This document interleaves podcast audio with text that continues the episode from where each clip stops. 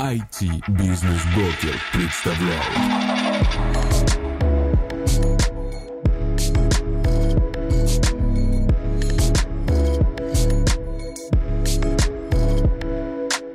Друзья, приветствую вас в подкасте IT-бизнес-брокер про бизнес в IT. С вами снова я, Промонова Нина, руководитель агентства по продаже интернет-бизнесов IT-бизнес-брокер. В гостях у нас Роман Рабочий, SEO deepvoice.ru, также известного как ассистент Маша. Роман поделится с нами, как проходил этап запуска продукта, кто были первые клиенты, как статья на VC.ru чуть не убила сервис, а корпорации нагло скопировали все — вплоть до стоковой фотографии на лендинге. Роман, добрый день. Расскажите про ваш опыт до предпринимательства. Добрый день. Меня зовут Роман Рабочий. Это не фамилия, а призвание, как говорят многие. Я всю жизнь был инженером, э, айтишником. Строил всякие разные большие проекты в мобильных операторах связи. Ну, и не только мобильных, вообще больших. Специализировался на B2B. Вот, и как-то меня кривая занесла вот в эту всю ерунду, которой я сейчас занимаюсь. А как так случилось, что вы стали предпринимателем? Я не стал предпринимателем, я остался инженером. Я просто сначала был инженером, потом ведущим инженером, потом каким-то главным инженером, потом техническим директором. А потом э, мне почему-то показалось, что э, люди, которые выполняют функции генерального директора и э, директора по маркетингу недостаточно хорошо выполняют свои функции, поскольку увольнять их я ну, как бы не имел права никакого, то поэтому пришлось, пришлось открыть новую свою компанию и делать так, как нравится мне. Так что это такой эволюционный процесс. А какой был ваш первый проект и как сложилась его судьба? Да, мой первый проект был, э, назывался «Маша секретарь», и он сейчас работает в Индонезии даже. Правда, называется там не Маша, а по-другому. Вот, ну не суть.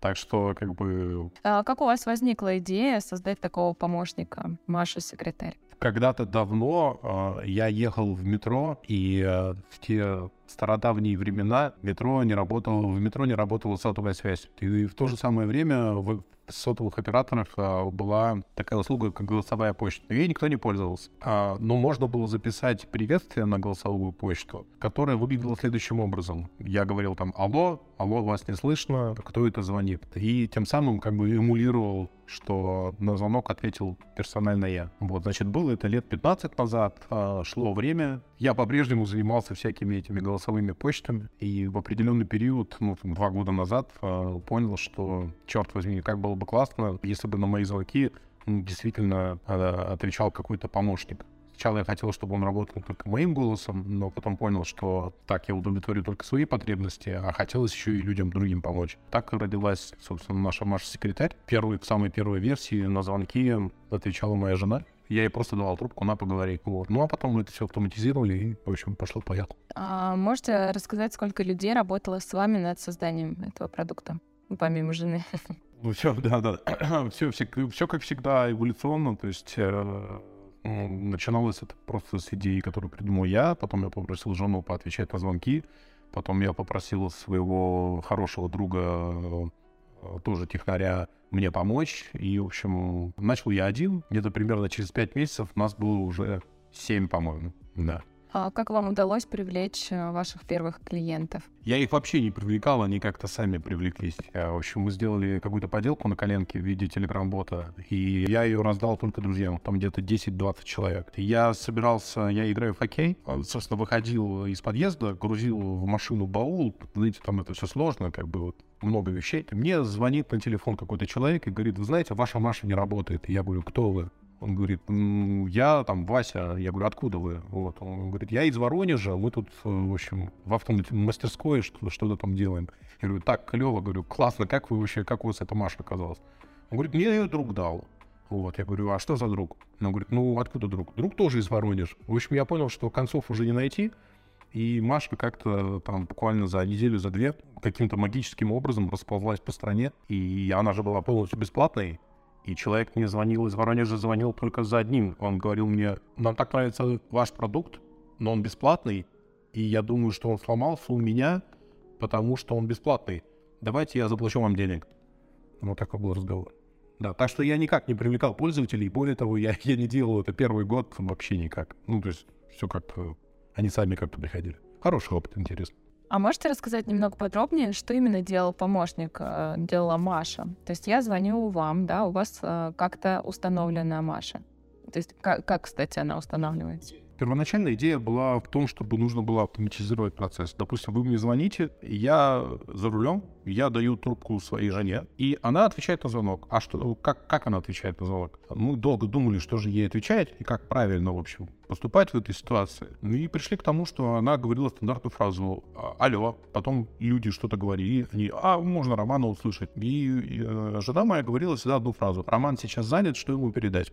Люди пытались что-то сообщить ей дальше. Соответственно, мы посмотрели на это и подумали, что «Ну, окей, так, давайте как-нибудь это автоматизируем. То есть давайте сделаем робота вместо моей жены, которая, кстати, разговаривает голосом моей жены прямо сейчас для, для там 10 тысяч пользователей. Это одна история. Вот. А другая история, что надо было как-то быстренько на коленке это собрать. И мы сделали простого телеграм-бота, который позволяет любому пользователю просто пройти авторизацию в Телеграме, настроить переадресацию на Marshall, и каким-то неким удивительным образом у вас появляется помощник, которого зовут Маша, который отвечает на ваши звонки.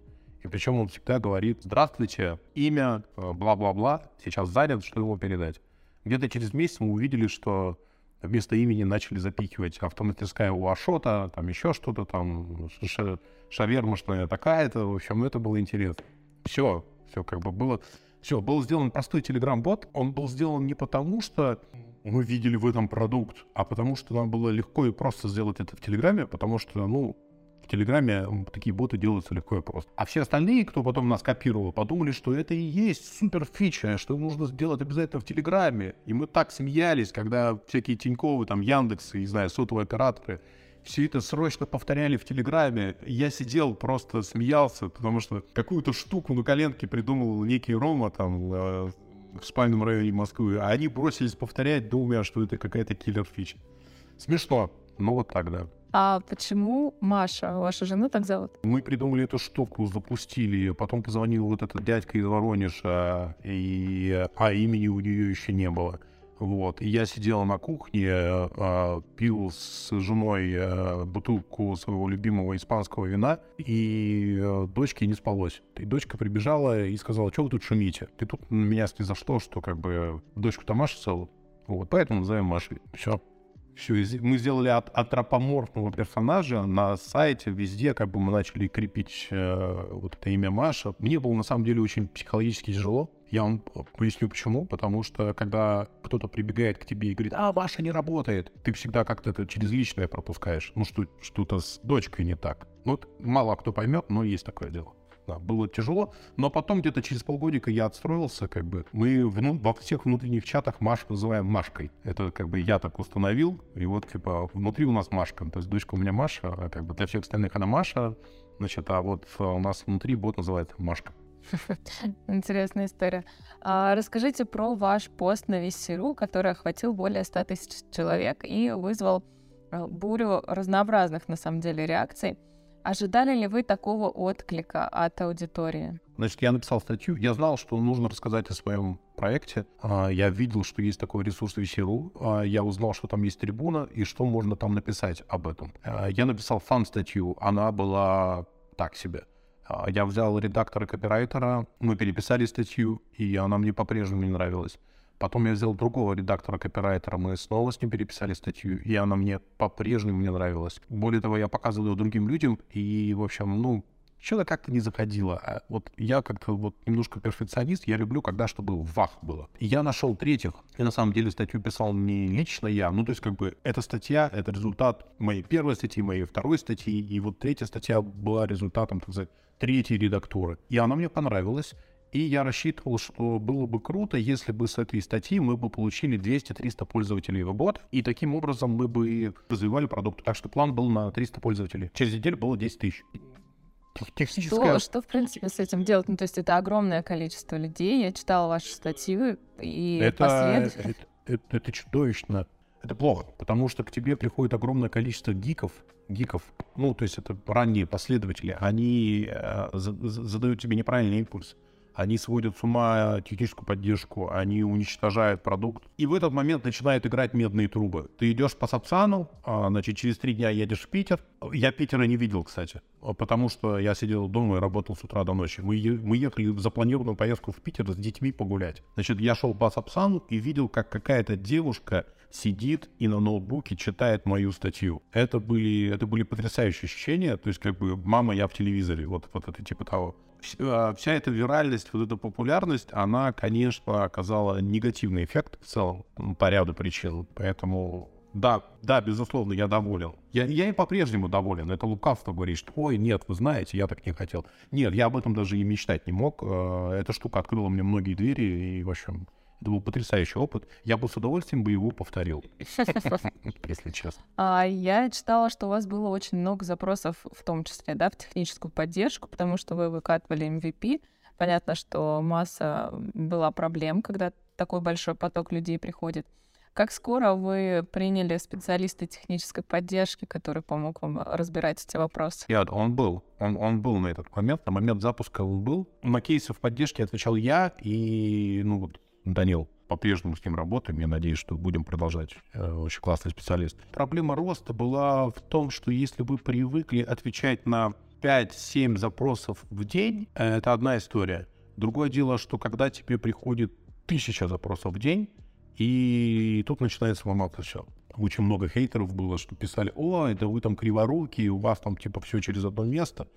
Люди просто не понимают, о чем они говорят. Ну, ну, честно, если у вас есть какой-то процесс, условно говоря, если вы привыкли в день проходить по 10 километров, ну, допустим, представьте себе, что некая неведомая сила заставила вас пройти 100 километров завтра.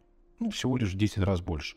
Я посмотрю, что с вами случится, когда вы пройдете эти 100 километров. Вы там развалитесь по дороге, вы не дойдете эти 100 километров до конца. Точно так же вот и все процессы. Когда у тебя что-то растет там не то что кратно, в 10 раз за день, ну это приводит к таким вот не очень хорошим последствиям. Но это интересно. А, на момент э, вып- выпуска вашей публикации, да, вашего поста, а, уже было платное использование ассистента Маш? Отличный вопрос. Э, Схема была такая, что люди пользуются, и если им нужен доступ к некоторым платным функциям, это был такой фримиум бизнес-модель, то люди могли э, зайти и, значит, э, нажать на какую-то кнопку и, и купить. Значит, потестировали эту модель и поняли, что нет, нет, нет, нет, нет, давайте будем давать э, людям просто условно, не знаю, там, 50 звонков в месяц, и этого будет достаточно, а кто захочет больше, тот будет платить. Мы много экспериментировали, мы запустили эту статью, и на следующую неделю я увидел, что люди просто покупают. И мы у них не просили покупать, мы не показывали им еще. Они сами находили эту кнопку в интерфейсе,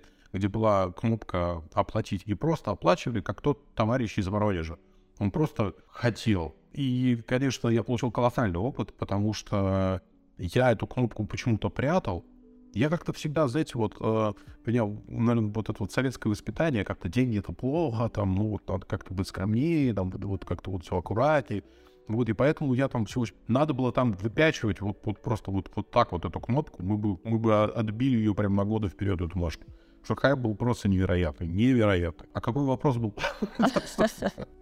А там была ли Маша уже платная на момент вашей публикации и такого большого количества пользователей? Ну, вы, в принципе, ответили. А, Мне, конечно, интересно, да, вот было вы немножко затронули а, за эти дни, да, после публикации, когда у вас многотысячная аудитория появилась, а, получилось ли вам там получить какую-то огромную прибыль а, на дальнейшее развитие? Знал бы прикуп, жил бы в Сочи. Какие-то деньги там были получены. Но, в общем, Маша всегда была таким пет-проектом, и я, на ней экспериментировал. У меня не было задачи на ней заработать. Ну, Звучит странно, да, спустя вот там, допустим, время я уже понимаю, что надо было делать все по-другому. Но вот на тот момент оно как-то вот, в общем, я не был заморочен деньгами. Ну, вот, вот прям не был. Странно звучит. Более того, э, Маша, она же как родилась-то? как проект. Я учился в школе э, в этой бизнес-школе Сколково. И я пришел туда с каким-то там, с какой-то идеей стартапа. Там же нужно приходить с идеей стартапа. Я пришел с какой-то идеей. Вот я пришел, я там поучился пару недель. Мне говорят, нет, слушай, у тебя отстой идея. И действительно отстой. Я даже боюсь сейчас это вспоминать, что, что я там ересь какую-то придумал. Вот, и они говорят, «Ну, слушай, ну придумай что-нибудь, ну, такое, тебе же ну, учиться нужно, а там как бы весь процесс учебы, вот именно по стартап-теме, он построен именно, что ты берешь проект, и его там в течение трех-четырех месяцев развиваешь вместе с ним. Я такой, ну, давайте вот на коленке мы сейчас что-то это соберем. Задачи не было монетизировать, и даже задачи инвесторов искать не было. Общем, это был какой-то такой, это был э, проект, который был собран в качестве дипломной работы, который внезапно стрельнул. Как э, в лучших тренингах миллиардеров, знаете, что всегда говорят, а если хотите там зарабатывать деньги от бизнеса, не ставьте в первую очередь на, на первую ступень именно деньги. Тогда у вас все получится. Топите за идею, и вот все в этом духе. То есть у вас также получилось в лучших традициях бизнеса. Я, я так не хотел. Так вышло. А у вас было очень много сложностей в общении с корпорациями, которые начали к вам обращаться. Расскажите немного об этом, а, потому что это достаточно интересный опыт.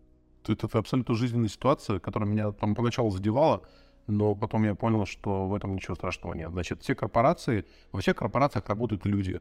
У этих людей есть KPI. Э, а, они должны там каким-то образом показать свою значимость, запустить новый проект. И когда, они, когда эти люди сидят в корпорациях и видят э, ой, смотрите, какой классный парень, Рома молодец, запустил какую-то виральную штуку. Ну, вообще, огонь же, огонь. Давайте повторим. Вот и все. Они берут и повторяют. Сейчас техника находится на таком уровне, что повторить это несложно. Тут просто рынок созрел до такого момента. И я предложил настолько легкое, хорошее решение, которое зашло в рынок, что сразу же все побежали повторять. Все. И раньше меня это жутко раздражало, а сейчас я ну, отношусь к этому философски. Почему? Потому что люди вообще, в принципе, как биологический вид, они э, копируют. Если бы люди не копировали, мы бы жили бы э, в виде шимпанзе бонобо по-прежнему где-нибудь там в экваториальной Африке. Потому что если одна обезьянка придумала, как камнем э, сделать другой, э, сделать другой камень, ну, собственно, ну, пошло, пошло, пошло, пошло, пошло. Если ты, тем более, Маша, она как бы сама по себе с точки зрения технологий не, не представляла ничего такого удивительного. Это просто, это просто такое было откровение. Почему такие штуки не делают в корпорациях, не делали в корпорациях? Потому что там не было достаточной воли вот тому самому менеджеру чтобы прогнуть начальство и сделать этот самый продукт. У него нет ресурсов, он не может там всех заставить побежать в какую-то другую сторону. А директора там мыслят как бы, ну, немножко по-другому, по глобали. Поэтому, когда Маша появилась, ее скопировали все. Все, просто все. Вот я устану повторять название. Все крупные игроки, причем мелочь не копирует, потому что мелочи все-таки сложновато. А вот мобильные операторы, банки, да, да, вперед. А вы не изучали вопрос, может быть, можно как-то юридически защитить себя, там, патенты или что-то еще, какие-то методы есть? Я, я получил патент, я получил патент. Есть э, один мобильный оператор, который не просто все скопировал, а еще даже, господи, прости, эту девушку с фотостока э, на лендинге сделал один в один с моей.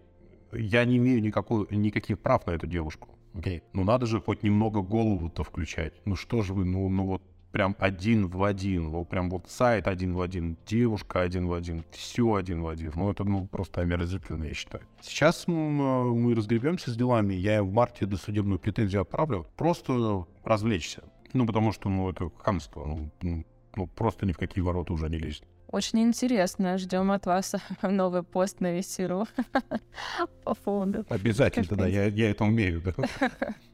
А не было ли у вас, к вам предложение выкупить Машу? Да, масса. Ну, то есть крупным корпорациям, мне кажется, гораздо проще взять и купить, нежели сделать что-то свое, тем более вот с таким плагиатом. Нет, это, скажем так, э, приходили всяко, приходила всякая мелочь, предлагала там небольшие деньги, и, в общем, я считал, что для, ну, это так странно, это я все давать. Зачем? А, мы ее сделали, она работает, и она генерит выручку. Она генерит выручку вообще без расходов на привлечение клиентов. Да, там выручка небольшая, но как вот э, я отношусь к этому как кафе. То есть ты построил кафе, оно генерит небольшую выручку. Прибыль, не выручку, прибыль. Ну, генерит и генерит. Что, построим дальше следующее. Да, нет, это не стало межгалактическим стартапом и не должно было. Ну, у меня нет таких иллюзий.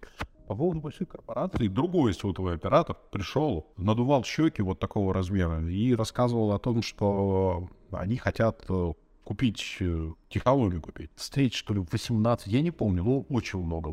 Где-то в районе 15 встречи не пробили, и все эти встречи были только про то. Ребята, расскажите нам, как это устроено, как это работает, какие лучшие техники. То есть, как бы, продукт, когда он снаружи кажется простым, он на самом деле, это верхушка айсберга. Там несу огромное количество работы, почему люди пришли именно вот к такому решению. Ну вот и все эти 15 встреч были на, направлены только на одно. Все, после 15 встречи они ушли в молоко. Мне пришел один знакомый там руководитель из этого сотового оператора. Я говорю, слушай, там вот эти вот подпрыгивали, хотели, хотели, и что-то как-то куда-то пропали. Прям даже на письма не отвечают.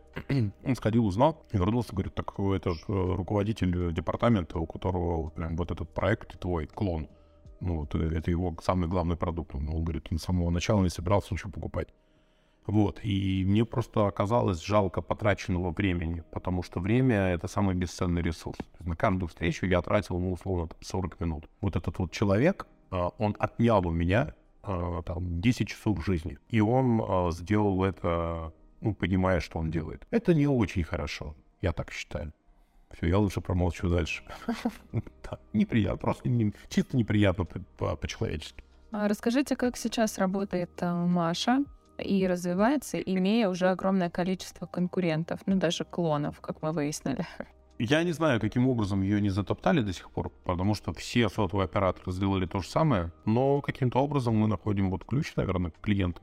Более того, продукт сам особо не менялся там последние там, полтора года. Продается, люди покупают. Есть, а, ну, очевидно, Маша самая функциональная из всех а, конкурентов. И самое главное, мы очень сильно заморачивались на ту тему, чтобы люди с ней разговаривали. То есть вот эта классическая история, которую я вам рассказал в начале, чтобы сделать так, чтобы типа как моя жена отвечает, вот, мы очень сильно заморочились на эту тему. Там есть там всякие лайфхаки, как сделать так, чтобы люди не пугались, не бросали трубку когда они разговаривают там вот с этим, с другим секретарем от одного большого желтого банка, там, в общем, конверсия в разговор составляет там 3, 4, там 5 процентов. Ну, 7 мы видели максимум. У нас мы боремся там за 40. Поэтому и, в общем, люди, которые нами пользуются, у нас очень хорошие ретеншн, то есть ну, пользователи, которые к нам приходят, они вот прям сели на нас и все, и продолжают пользоваться. Мы вообще не тратим денег на рекламу, ну, как-то живут и живут. А планируете ли дальнейшее развитие продукта? То говорите, около полутора лет практически ничего не меняли, потому что нет необходимости в новом функционале или по каким-то другим причинам? История такая. Мы где-то год назад, наверное, заморочились на тему того, что Маша а Маша это секретарь, а секретари что делают? Они отвечают на звонки, они планируют, организуют встречи и готовят кофе. Есть еще, правда, четвертая опция, но это как бы, она такая, как бы, шутливая. Вот. Ну, да, тут, тут тоже можно до этого дойти, как бы не вопрос. И год назад показалось, что вот какая интересная штука, как вот сделать так, чтобы Маша планировала, организовывала встречи. Мы начали развивать вот эту штуку с планированием организации встреч. А, сделали сначала такую фишку в ней, которая называется календарь. А потом развивали, развивали, развивали, увидели пользователей а, и решили сделать из этого отдельный продукт. Он называется планерка. Я вам открою секрет. Конкретно нашу встречу с вами организовала планерка. Вот. А... Все, мы запустили в январе только запустили, то есть ну, мы где-то полгода, наверное, вынимали это все из Маши и запустили сейчас как отдельный продукт. То есть как бы оно развитие идет, но вот оно вот э, как-то так вот. Сама Маша перестала развиваться как продукт в том плане, что хватит туда пихать еще какие-то фичи, они не нужны пользователям. Мы сделали все, что могли. Там есть еще возможности для улучшения, для повышения качества. В этом направлении мы ведем работу. Календарь мы вывели в отдельный продукт. И сейчас мы полностью тотально переделываем сам подход, что это работает только в Телеграме. Сейчас мы это все закончим, вот-вот закончим, и нас все скопируют. Вот, значит, с, э, нотариально, давайте нотариально заверим этот подкаст. что, что Маша вот-вот научится работать не только в Телеграме, но еще там в WhatsApp, там, в почте, ну, в общем, будет несколько опций. Мы там сам подход, в общем, анбординг меняем, там, ну, в общем, ведем много работы. То есть как бы, продукт развивается, но так как бы не, не, не в сторону улучшения, вернее, увеличения количества фич, а вот мы ищем какие-то новые точки роста. Ну и зарубеж еще тоже. Да, вот, кстати, тоже интересный вопрос. Планируете ли активный какой-то выход на зарубежные рынки? Ну так, чтобы не очень активный, но вот в связи с этими со всеми обстоятельствами, э, как бы, импульс движения куда-то, он стал больше. Вообще в головах появился импульс, что надо как-то диверсифицироваться. Поэтому да, поэтому сейчас вот в Юго-Восточной Азии, ну, там, конечно, я себе наступаю на, на горло во многих местах, и пока сейчас не могу делиться деталями, но в ближайшее время расскажу. А может ли Маша взаимодействовать с планеркой? Есть ли какая-то у них связь? Мы эту связь сейчас окончательно разрезаем, прямо в процессе разрезания Поясню почему. Оказалось, что пользователи... Смотрите, вот банки сейчас делают суперапы они туда напихивают все, что угодно. У меня, у меня другое ощущение от мира. Э, все наши пользователи говорят, что мы бы хотели иметь швейцарский нож свой, отдельный на каждую задачу. Мы не хотим, чтобы у нас Маша-секретарь делала вот это, вот это, вот это, вот это. Нет, они хотят, чтобы вот это простой, понятный интерфейс, вернее, не интерфейс, а способ решения конкретной проблемы. Вот Маша-секретарь отвечает на звонки. Все, точка. Планерка организует, планирует встречи. Точка. Люди на пересечении, которым нужно и то, и то, их, во-первых, мало, во-вторых, другие пользователи Маши, они не понимают, а что это за планировка какая-то, ну, то есть они как-то с ней плохо в нее заходят. И пользователи планировки тоже плохо заходят в Машу, поэтому мы прям вот конкретно сейчас разрезаем пуповину и в феврале ее дорежем. Все, точка. А если мы уже немного затронули планерку, можете рассказать о том, как работает этот продукт, а, что он может, какую задачу он закрывает пользователя? А, все очень просто. В основе всех моих продуктов моя лень. Вот, поэтому э, мне приходят я немножко интроверт, капельку. Ну, ты же, видите, как бы не интроверт, а такой социопат. Как бы я люблю людей, но короткими отрезками. Поэтому, когда приходят люди, тебе, особенно малые знакомые, да и знакомые тоже, они приходят и пишут тебе в Телеграм. «Привет, у меня есть супер мысль». Или «Привет, мне что-то там нужно от тебя». Очень часто я замечал, что если человеку дать сказать, я сейчас занят, приходи через час, то через час он обдумает этот вопрос и придет к тебе уже более осознанным. И зачастую он даже к тебе и не вернется. Он скажет, а, все, короче, мы все порешали. Все, спасибо. Как я начал решать эту проблему? Я начал всем присылать ссылку на Calendly, на американский сервис, который позволяет записываться на встречу. Но с Calendly моя лень дала, так сказать, мощный мне импульс.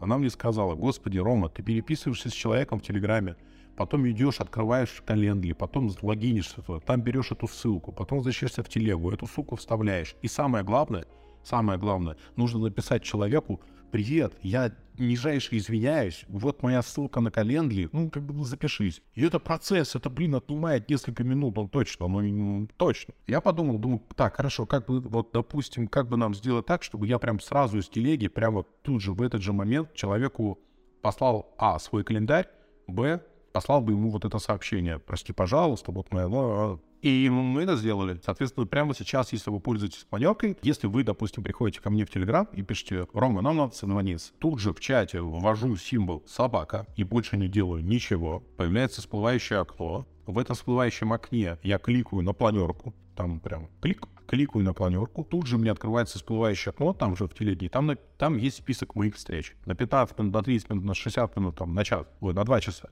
Значит, я кликаю. То есть, что мне нужно было сделать? Мне нужно было ввести собаку, кликнуть и еще раз кликнуть. Ввел собаку, сделал два клика. Вам прилетает сообщение. В нем написано. Я дичайше извиняюсь. А, вот, посмотрите мой календарь по ссылке.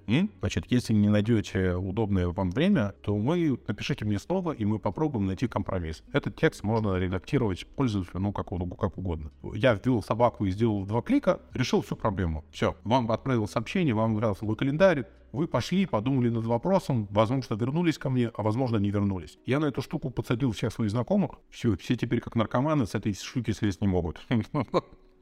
Вот так вот. Все. Доходит до смешного. Я прихожу к человеку, который работает, внимание, на меня. Вот я ему говорю, слушай, там надо... Он мне пум, вот эту штуку возвращает обратно. Посмотри, пожалуйста, мой календарь, там все такое. Я смеюсь, это, ну, весь... Я ну, хорошо, все, я забронирую время. Значит, вы идете, вы нажимаете на ссылку, и дальше вас ждет что-то такое Calendly, Calendly like, очень сильно похоже на Calendly. Вы там выбираете время, выбираете сервис видеоконференций. Мы сделали там интеграцию с российскими сервисами, с Яндексом, со Сбером, там, в общем, много интересного, но как бы ключевую идею я рассказал. Моя лень, интровертия привела к созданию планерки. Есть ли напоминания о предстоящих мероприятиях ваших? Да, да, да, все там, все. Она, есть еще одна супер фича. Вообще, все фичи в моих продуктах, как бы я главный заказчик. Поэтому я, когда просыпаюсь утром, я первым делом открываю телефон. Я не люблю смотреть календарь, потому что там как-то вот все. Я люблю... Мне планерка присылает и в телегу, и в почту. Она мне присылает чашечку кофе, эмоджи. Значит, и она пишет «Доброе утро, Роман». И пишет «У вас сегодня такой-то список дел». Она присылает весь список дел не только из планерки встречи, а вообще из всех календарей, к которым она подключена. Это как бы такой мне статус такая присылает утром. Попс, такая, доброе утро, вот список дел. Вот, это очень удобно, мега удобно. Ну и в момент встречи, и за час встречи, там, момент встречи, ну, это все. Это классические уже вещи. А, ну и подводя итог, а, какие советы вы можете дать стартаперам, каких ошибок лучше избегать и как? Такой сложный вопрос. Я хочу сказать так. Первое. Нужно решать не выдуманную боль, нужно решать конкретную боль. Вот она есть у человека, вот я ее решаю. Желательно, чтобы она была вашей, потому что кроме как вы, никто боль осознать не сможет лучше вас. Это первое. Второе. Нужно решать ту боль, которая возникает максимально часто. Не нужно решать боль связанную с покупкой автомобиля. Эта штука случается раз там в три года, в пять лет, 10 лет, не знаю, редко. Вот. Нужно решать боль, которая случается каждый день. Вот, вот каждый день решайте свою боль, и боль должна случаться как можно чаще. Соответственно, если вы подойдете к решению этой боли как-то инновационно или дешевле, или как-то лучше, чем остальные, то у вас появится армия поклонников, потому что люди, конечно, эгоцентричны, им кажется, что они самые такие неповторимые. Нет, ничего подобного. Такие же, как там я, примерно миллион на этой планете. Соответственно, я решил свою боль, она у меня встречается каждый день. Окей, я ее отдам всем это решение, миллион людей заплатят по одному доллару, вот я и долларовый миллиардер. План такой. Я пока его не выполнил, но к этому иду. А, а вторая часть вопроса была... А, ошибки, да. Значит, по поводу ошибок. Вы совершаете ошибки. Это единственный способ стать умнее и лучше. Все, точка. не надо не совершать чьих-то ошибок. Может быть, кто-то совершил ошибку, а для вас это будет не ошибка, а наоборот э, какой-то ключ к росту и, не знаю, каким-то удивительным вещам. Конечно, не стоит там прыгать с крыши, как делают остальные. Ну, кто это делает, да? То есть безрассудных вещей делать не стоит. Не знаю, я учусь э, на своих ошибках, в этом нет ничего зазорного. Можно как-то критично посмотреть, по-новому посмотреть на ошибки других и сделать какие-то свои выводы. Короче, нужно включать голову. Спасибо, спасибо большое за советы, за ответы на наши вопросы. Было очень интересно. Думаю, нашим слушателям тоже будет интересно и полезно послушать наш подкаст. Огонь. До свидания. Пока. Всего благ.